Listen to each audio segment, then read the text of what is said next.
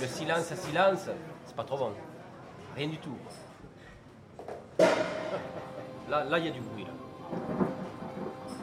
Allô? There is no such thing as Le silence. silence n'existe pas. Allô, c'est Diane.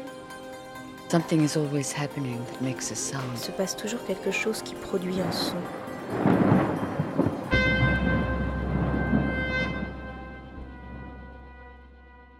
Let's turn on.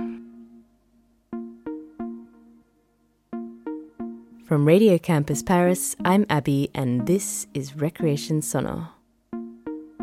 yeah you can feel it right you can you can feel the sense of excitement and the kind of sense of movement and i love that feeling when you realize that you're not only loving what someone's talking about but you're really immersed in how they're talking about it the sound of their voice and and the, the phrases and the pacing That's the voice of Vanessa Lowe. She'll be joining us later on in the episode to talk about her long running podcast, Nocturne. a good story or a really compelling immersive story has a cadence and a flow to it that's not just what the person is saying but it's how they're saying it and, and everything else that goes into an audio, audio experience The Nocturne episode that we've chosen to showcase was first published in 2019, and it's called The Sound of Moonlight.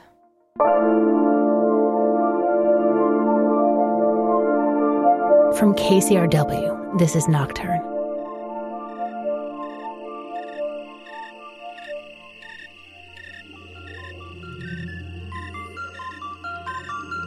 There's over 3,500 crickets, I think like 7,000 katydids, you know, all over the world. Every habitat is covered by these insects. You know, you find them in the desert, you find them in the trees, you find them in wetlands. And if they're supposed to be there and you don't hear them, you, you wonder why. And when I do hear them, it's, ah, things are as they should be. They're great environmental indicators. If you don't hear them where they're supposed to be, something could be going wrong in that area. So katydids tend to have leaf-like appearances. Crickets, they're they're darker, and and I, I sometimes put it in a Tolkien sense, whereas the katydids are the elves and the crickets are the dwarves, because the dwarves were underground and you know in the mines and all that, and the elves are up in the trees like you know the, the katydids. But there are tree crickets too that are up in the trees, and they're just as delicate, and they sing. We all hear their songs you can actually identify the different species by their individual calls that are unique to that species. All of them, whether a cricket or a katydid, they, they call by rubbing their wings together. And it's called stridulation. And it's very similar to getting your thumbnail and just sort of scraping it down along the teeth of a comb. So they have these two structures under their wings called the scraper and the, the file and when they rub together, they make a sound. It's it's like a percussive sound, and it's the shape of the insect, the shape of the wings, the size of the wings, um, the temperature, which determines how fast they'll call, how slowly they'll call. Also, all of these insect songs are affected by the temperature, their their surrounding temperature. When it's warmer, they sing more rapidly. When it's cooler, they slow down and that has to do with wing muscles in the, in the thorax. You know, if you're cold, you kind of tense up and you sort of slow down and you shiver a little bit. But when you're warmer, you're more fluid moving. And so that definitely shows in their songs. And so when it's really warm out, you hear a fast, loud, robust song. And when it when it's colder, it gets a little more stuttery, a little weaker. There's one cricket. It's the cricket at the start of your podcast, the snowy tree cricket. You can actually determine the temperature by counting the chirps you count how many chirps in 13 seconds and add 40 and you get the temperature in fahrenheit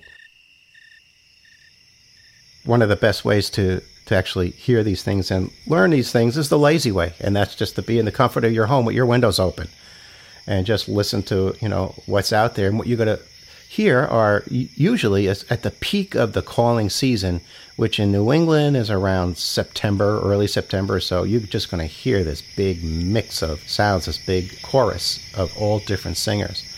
It's hard to describe because it's composed of so many different clicks and whirs and trills and chirps and all these different things coming together from different parts of the habitat. Um, up in the trees are the are the true katydids, like keeping rhythm with their Oh, and there's the, the angle wings that sound like little pebbles being clicked together, and you hear them sort of throwing in a, a little bit of a beat there. And then a little bit lower are the bush crickets, and they also have sort of a dry little that, that I write as T S I P. That's the sound. And then also around that range are the tree crickets. And those are the real songsters. Those are the ones with a lot of pitch. And they'll either be doing continuous trills or pulsing trills. And then you get into the ground and you have the chirping of the tree crickets. You have the chirring of the some of the ground crickets. There's the tinkling ground cricket that goes tink, tink, tink, tink, tink, tink, tink, tink from underneath the dry leaves along the edges of, of my yard. And they tink faster as it gets warmer out. And as it gets colder, it just tink, tink, tink, So all you have to do, crack open a window, see what's there. If you want to find out who's making what sound, well, you go outside and you use your hands. You just cup your hands behind your ears, and if you tilt your head up, you're going to hear the things calling from the trees, and and it does. It singles them out. It blocks a lot of the other stuff, and then you just sort of move your head and your hands around in different directions, and you're picking up different individual sounds from the different heights that they're calling from, all the way down to the ground. So it's kind of fun to do that as you're, it's almost like you're changing the station on cricket radio. You're like going through the different channels, which are really the different heights that they're calling from these different species. More from Nocturne in a moment.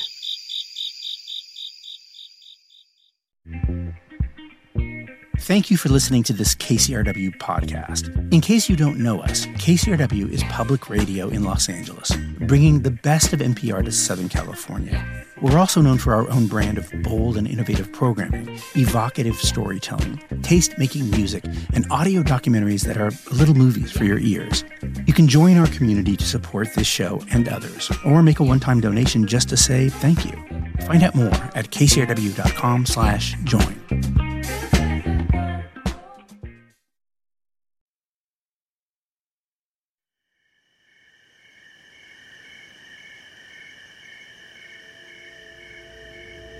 You're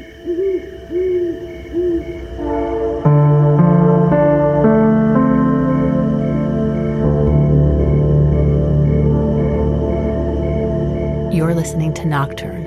I'm Vanessa Lowe.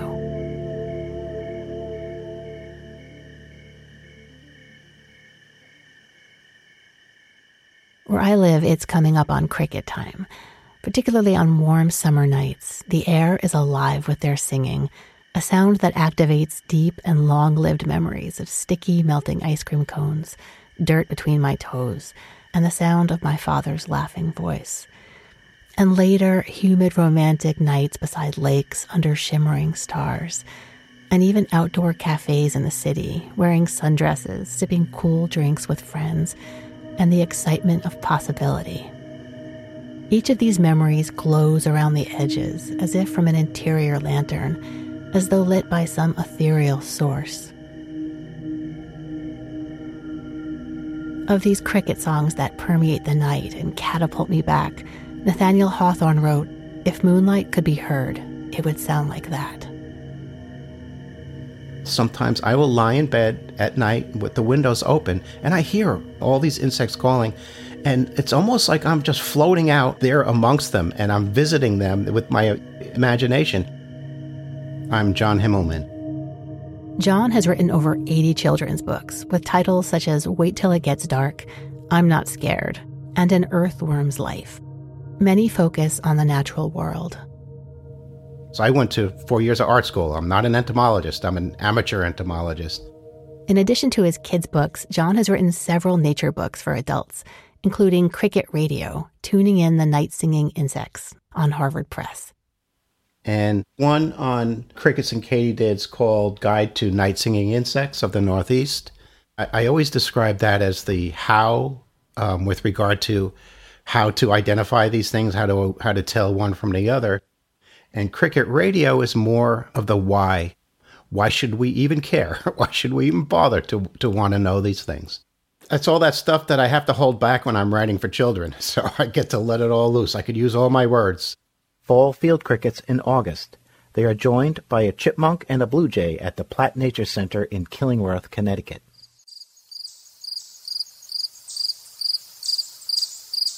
For me, it started with me as I'm I am a night owl. I'm going to bed maybe uh, four hours before my wife gets up in the morning. She's the opposite end of the spectrum, and I find myself outdoors a lot at night. And I started hearing these sounds, and I've always heard them. All of our ears are wide open. We all hear these things, but I started noticing these these sounds in my yard, and I wanted to know who was making them. It was what their songs do to me.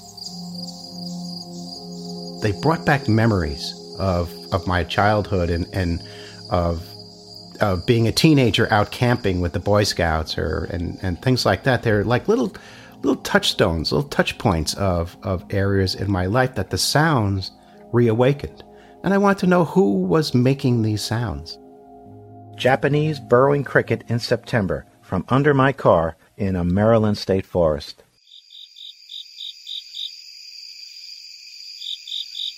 If they were just bugs calling, eh, there wouldn't be as much interest. But it started with me with the uh, the true katydids, which you don't get out west, but it's the song that gave the katydids the name katydid, and it's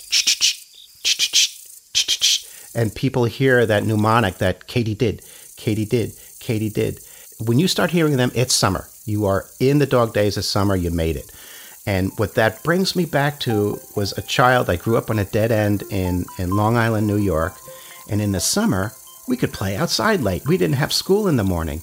And in that background was the ever present the sounds of those katydids. And I think I just associated, whether knowing it or not, that, that sound of the katydid with the freedom of summer, with the freedom of being a kid and getting to play not only outside at night, but in the dark. Uh, we had a couple streetlights there, but there was just some. There's something about being out at night, playing with your friends. It's more of an adventure and um, that's just one of several callbacks that the deja vus that, that sort of come back to me when I hear these sounds. There aren't that many sounds that so universally transport us into peaceful memories and create a sense of calm as they seep into our consciousness. It's easy to imagine that these little insects are feeling mellow themselves, happily creating the soundtracks to summer nights as they lounge about singing of their joy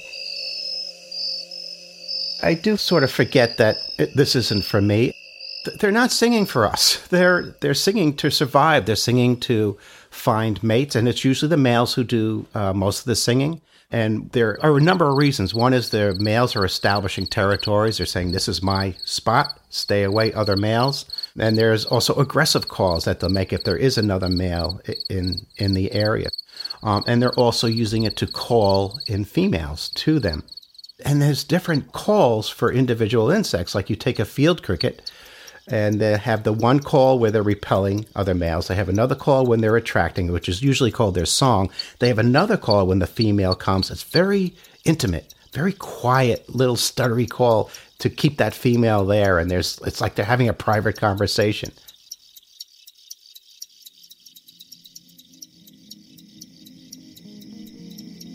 In my opinion, the sound of a chorus of crickets is rivaled only by ocean waves or wind through aspen trees. There are a number of reasons they do this. It's the males who, who do this. They're creating this big wall of sound that make it easier for the females to locate them. If it was just one male calling out in the boondocks, um, it's less likely to be found than several males joining in call to make this big, loud sound that the females can home in on. So that, that's one reason. Uh, another one is there's safety in numbers. Bats eat crickets and katydids, and bats hunt by the sound that they make. When you have all those sounds coming at once, it's it's almost a sensory overload. It jams the bat signals because it doesn't know where to go. So that individual actually benefits in being part of the crowd of callers and, and and it's not like they all say, "All right, all right, guys, let's let's let's get this going." Um, what they're doing is they're they're competing with one another. So that's what you're hearing with these choruses. You have maybe one male will kick it off, and another one beside it oh, okay, let's get this going. So one starts, and the other tries to go a little bit louder, and it's usually not singing at the same exact time. It's singing like maybe a quarter beat later, but we don't notice it. You know, all we hear is them all coming together as this one big joined sound. And it's usually the females are looking for the louder, more robust caller. You know, the lead singer gets all the attention and and that's in you know, in human world and in most animal world because they're symbolizing that they're healthy. Insects, they I I don't think they sing when they feel like it. I think it's sort of a hardwired thing that, you know, through evolution that that certain temperatures, you know, different times of year, uh, the amount of daylight, and different things trigger that song. And they're just going to go into song when that time is right. Spring Field Cricket Courtship Call in June from my yard in Killingworth, Connecticut. Because crickets sing when the time is right, John thinks of their songs as seasonal fence posts, little clues to mark the passage of time. You know, it starts with the spring field cricket, and then um, later on the eastern sword bearer and that has that sort of and that's actually one of the fence posts that i talk about as the season progresses. I hear them at first when i'm driving and the windows are down and it's usually around july late july or so and i hear that sound it's oh it's summer. And that's just one of those you know audible clues of what season we just hit. Spring is gone. Where did spring go I'm hearing these now. And then the, the true katydids, those are the really high ones that I talked about with that uh, katydid sound. And what happens is they, as it starts getting colder, they start calling earlier and earlier in the day. So when you first hear them, they're late at night. And then pretty soon, by around September or so, they're calling at one o'clock in the afternoon. And it's like they're hurrying up to find a mate and lay eggs before the frosts come because they're running out of time to get done what they need to get done before they crawl under that big log in the sky. So that's another thing. When I start hearing the, the true katydids, oh, fall is coming. And I like to talk about this one in particular called the Carolina ground cricket. It's a little tiny, like a quarter inch cricket that lives in a lot of lawns here in the Northeast. And it has this sort of a light trill to it. And they're one of the first to start calling, and they're one of the last to call in, in the season. They'll call into November. Carolina ground cricket in November. The last cricket calling in my Connecticut yard. Usually they'll make it the first or second frost, and then they're all gone. All of these singers are gone by then. They're leaving behind their eggs, and some of them are just leaving behind nymphs. But the Carolina ground cricket is one of the last. And I don't know why it's calling. The females are gone. It's cold out there. We've already had Thanksgiving. And still there's this like little stuttery trill. Its wings are worn and it sounds it sounds tired, but it's still singing. It's compelled to sing as it's getting colder and colder and, and it brings to mind do you ever see Titanic with the violinist playing as the ship is going down?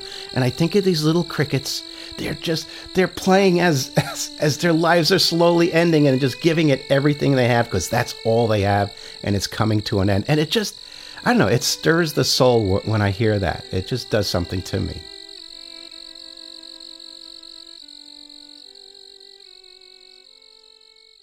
But you know i, I don't think that the calls of insects are are made for for our enjoyment and I don't need for that to be the case uh, for me to enjoy them. But the fact that they're pleasant and we get to enjoy them is just a bonus. Different things stir our emotions and, and they're not always meant to. I, I actually I consider myself lucky that I know to appreciate these things. People who don't hear them, I don't think they're as lucky. You know, there's to be able to, to take joy from events and things that really have nothing to do with, with you. It's, it's a gift, I think.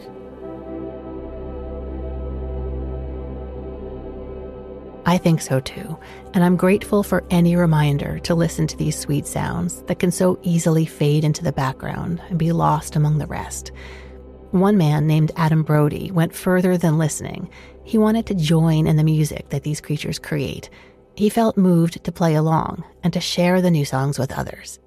Lena Beck Sillison produced this piece about him called Cricket Orchestra. At first, they were completely quiet. I didn't really feel their presence in my apartment. I ordered them as teeny tiny babies from a farm in the south that sells them for reptile feed. So I think I ordered 5,000 When they first arrived, I mean, they were very like active and quite cute. They're really cute when they're babies. And then after about five weeks, once they reached sexual maturity, then like my whole apartment was full of cricket sounds. Once they start chirping, it's just like the whole space changes. My name is Adam Brody, and I am an artist and musician and filmmaker and a cricket farmer. The first box that I made was on the windowsill in my kitchen, and it was a cardboard box above the radiator, which created a nice amount of heat for the crickets because they like it to be quite warm. Since then, I've had them in my bedroom and in every room in my apartment, and most recently, I had them by the door. I think my whole apartment building changes. You can even hear them on the stairs two floors below my apartment. My neighbors haven't said anything, so maybe they just think it's like a white noise machine that makes cricket sounds. In the summer of 2016, I went to work on a farm in Norway. And when I came back to New York, I missed farm life and the farm chores and being connected to animals on a daily basis. And right now, there's like been a kind of resurgence of of cultivating and eating insects as a superfood and a solution to climate change. They are a very healthy, nutritionally dense, fiber rich protein. They also take far less water and uh, food as far as uh, other proteins go. My original ambition was to learn enough about farming the crickets in my apartment to the point where I felt comfortable with like renting a warehouse or some kind of space where I would do commercial production of crickets and sell them for people to eat. Then that kind of shifted as I just realized how much I liked being around them and how I wanted other people to have that experience. I had an opportunity to take the crickets to Jordan to do a little residency where I was at an arts organization talking a lot about crickets as a solution to climate change. So I just put small baby crickets into a little tin of peanuts. And I just put it into my carry on and flew to Jordan.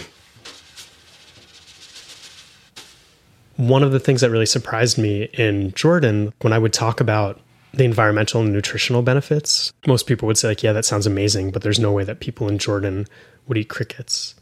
But when people would come to hang out at the farm and just like hear the chirping, they had such a positive response.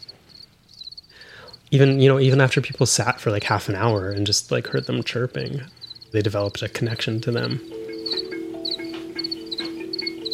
The interesting thing about sound is that it gives us a more dimensional understanding of of the world of the cricket.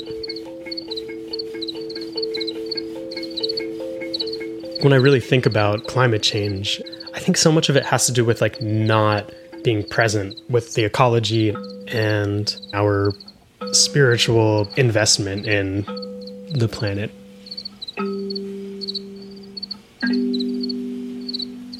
The cricket songs are like the real point of entry into all of that. So I got the idea of bringing the crickets into like a public concert venue in New York, wanting to share the cricket singing with people. I was talking with my friend Jude about it. Jude is mostly a percussionist, but she plays lots of little instruments, and we had the idea that maybe we could be performing with them. So we just spent time with the crickets chirping and just imagined like what a four movement cricket concert would be like. And in the course of the concert, we also added a heating pad to their container. When it's warmer, the crickets chirp much faster, basically. There's like an old farmer's trick, even where you can more or less accurately like calculate the temperature by using the pause between chirps. Some of the stuff that we were doing was about mimicking the cricket, and then other things were more about creating textures for the chirps to exist in. And then some of it was more kind of like conceptual, like what does it feel like to be a cricket? Yeah.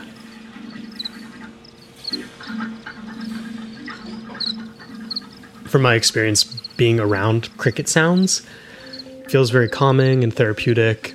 In my apartment, at least, I like can't hear the city sounds as much, and it just kind of like creates a really nice aura of calm.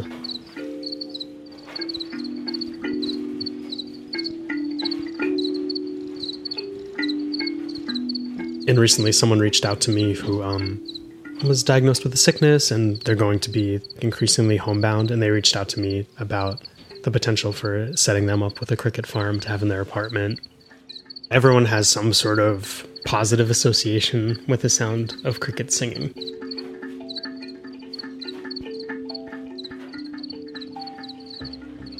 I read about um, like a long-standing colony of crickets in the Paris metro that people feel very fondly towards. And there was an organization that was even lobbying the city of Paris to declare this one metro stop uh, national park. And I actually tried to establish a cricket colony in the subway station near my house. I brought them in a bag and then I I imagine that their ideal home would be kind of like underneath the platform because people drop food and they can also kind of tuck away when the trains are coming. So I kind of dumped them onto the edge of the tracks. And it didn't work, but I released like 500 crickets into the subway station, hoping that they would make it nicer. They have like different chirps for different reasons, and um, there are all of these things happening with the crickets that I could relate to. Like, male crickets are like battling with one another to see who gets to chirp the loudest.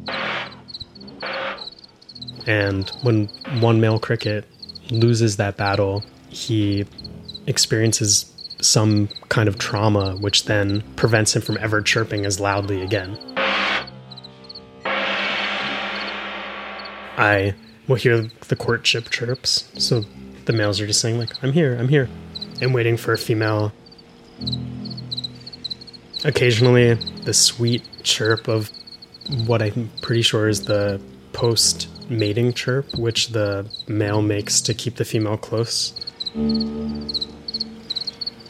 They're most active at night, and at night, it gets like much more, it feels much more communal. It feels like something's happening with like the whole colony. Like a lot of the males are locking in and creating polyrhythms, and then you hear different. It's it's it's fantastic.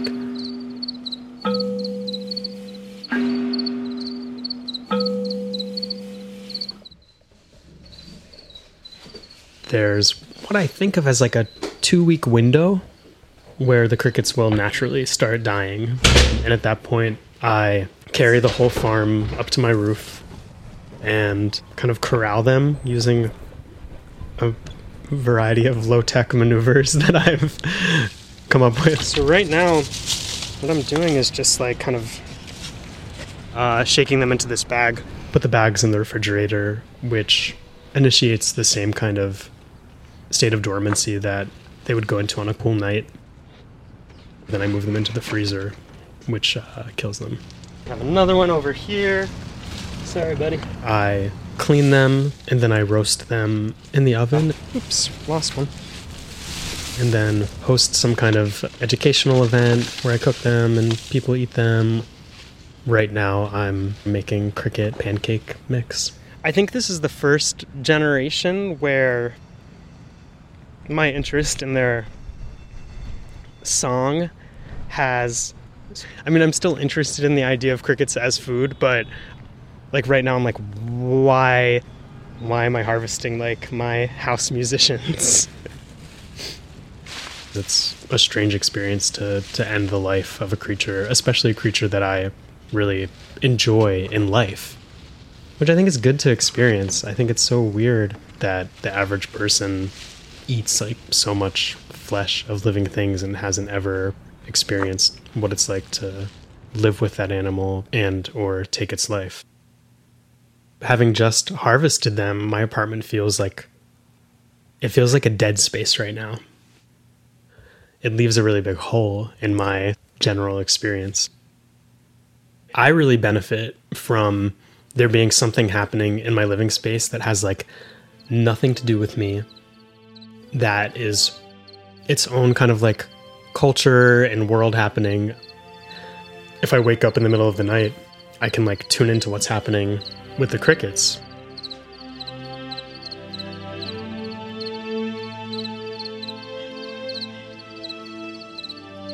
In a world where a lot of people, like me included, are fairly addicted to smartphones, I think I'd be more likely if I was having like mild insomnia to like reach for my smartphone to kind of fill that strange nighttime void. But to have crickets, there is no void.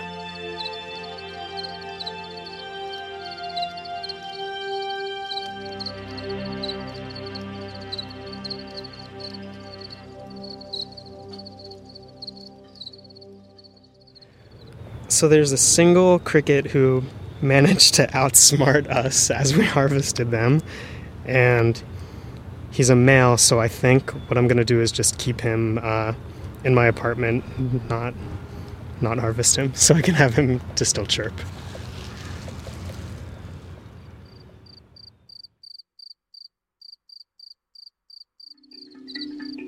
That was Cricket Orchestra from producer Lena Beck Sillison. You've been listening to Nocturne. I'm Vanessa Lowe. The show is produced by me and was created by myself and Kent Sparling, who also composed the theme music. Nocturne is distributed by KCRW. Our senior editor there is Nick White. Nocturne also gets support from KCRW's Independent Producer Project. You can find information about John Himmelman and Cricket Radio, as well as Lena Beck at our website, nocturnepodcast.org. And while you're there, check out our t shirts, stickers, and hoodies by clicking on the merch tab. They're beautiful, and you're supporting the show when you strut around town wearing a Nocturne t shirt. It's a great conversation starter and way to spread the word about the show. Till next time, thanks for listening.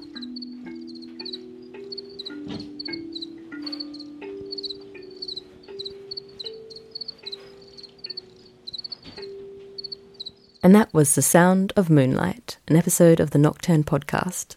The producer was Vanessa Lowe, and she's been writing, editing, and sound designing the show on her own for the past seven years.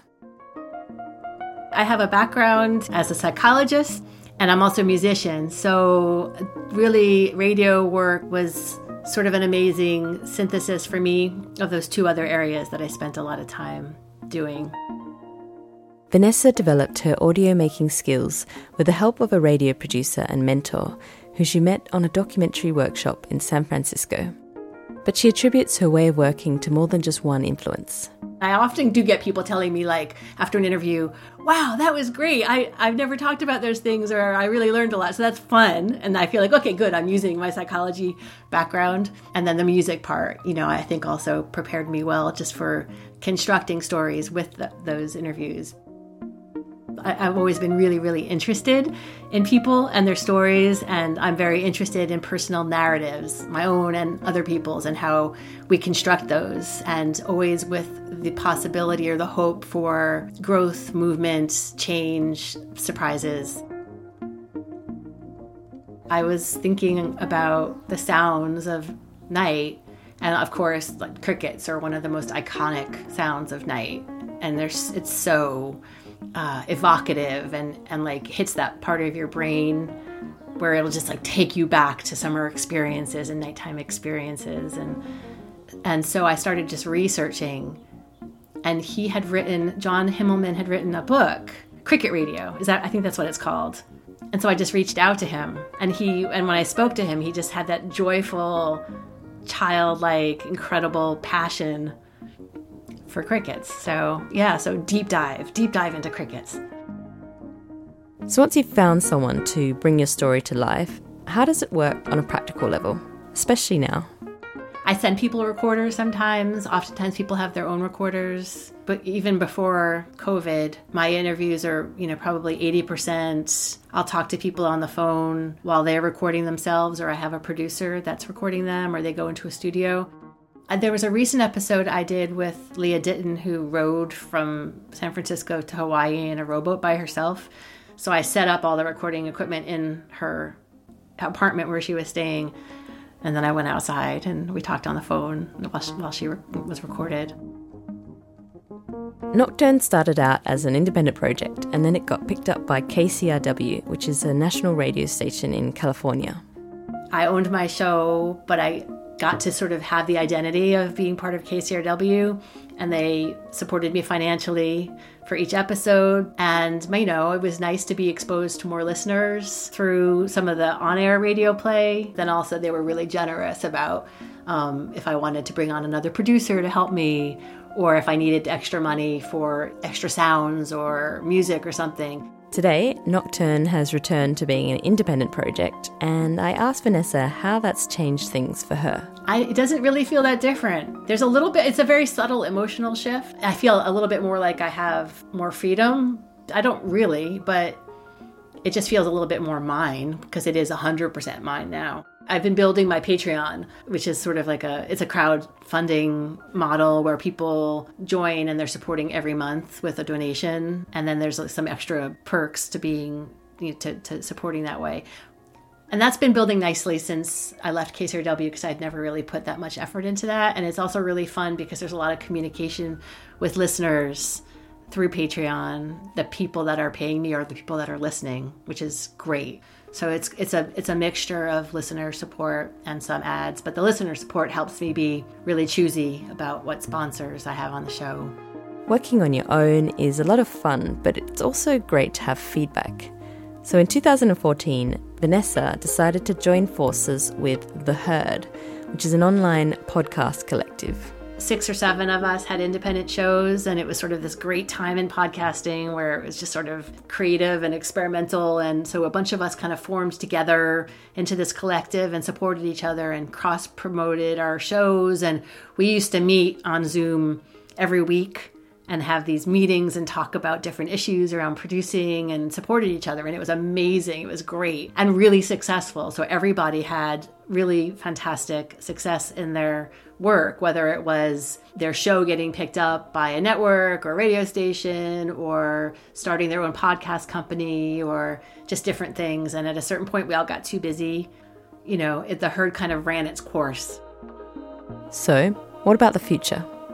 I don't have any plan to stop doing Nocturne, but I am in development of a another project, which is sort of in its. I'm in the writing conceptual phase, so I'm not really talking about the details of it, but it's fun and exciting and it it draws there's a lot of uh, elements from nocturne. Like i have a lot of sound ideas. It's it's a, mix of fiction and nonfiction. It incorporates the natural world and humans and uh, has a large storytelling component. You can find out more about Vanessa's projects via her Twitter and, of course, by subscribing to the Nocturne podcast. And so, the last thing I wanted to find out from Vanessa was her suggestions for podcasters people are seeking out like a real person and their point of view and the and filtering stories or the world through the very particular unique person that is telling the story or or like allowing the story to be told and so you don't want to try to sound like somebody else. You know, you don't want to sound like Ira Glass or any of the people that you're hearing. What you want to take from those models is those people are allowing like the stories to come through their particular unique experience and perspectives. And that's what's so compelling about this art form is that it's the amalgamation of those things and the way that you can be surprised by hearing a story that you thought you've heard five times before, but it's a completely different story coming through this new person and the way that they're seeing it and the way they understand it. And so that's that's the really special kind of um, the magic or the alchemy that happens. And if you're looking for any further inspiration, Vanessa has a list of podcast favorites, which includes This American Life, Shortcuts, Between the Ears, and George the Poet's Have You Heard George's Podcast? That's all from us. Join us next week for more documentaries from around the world in English and in French. I'm Abby. See you soon.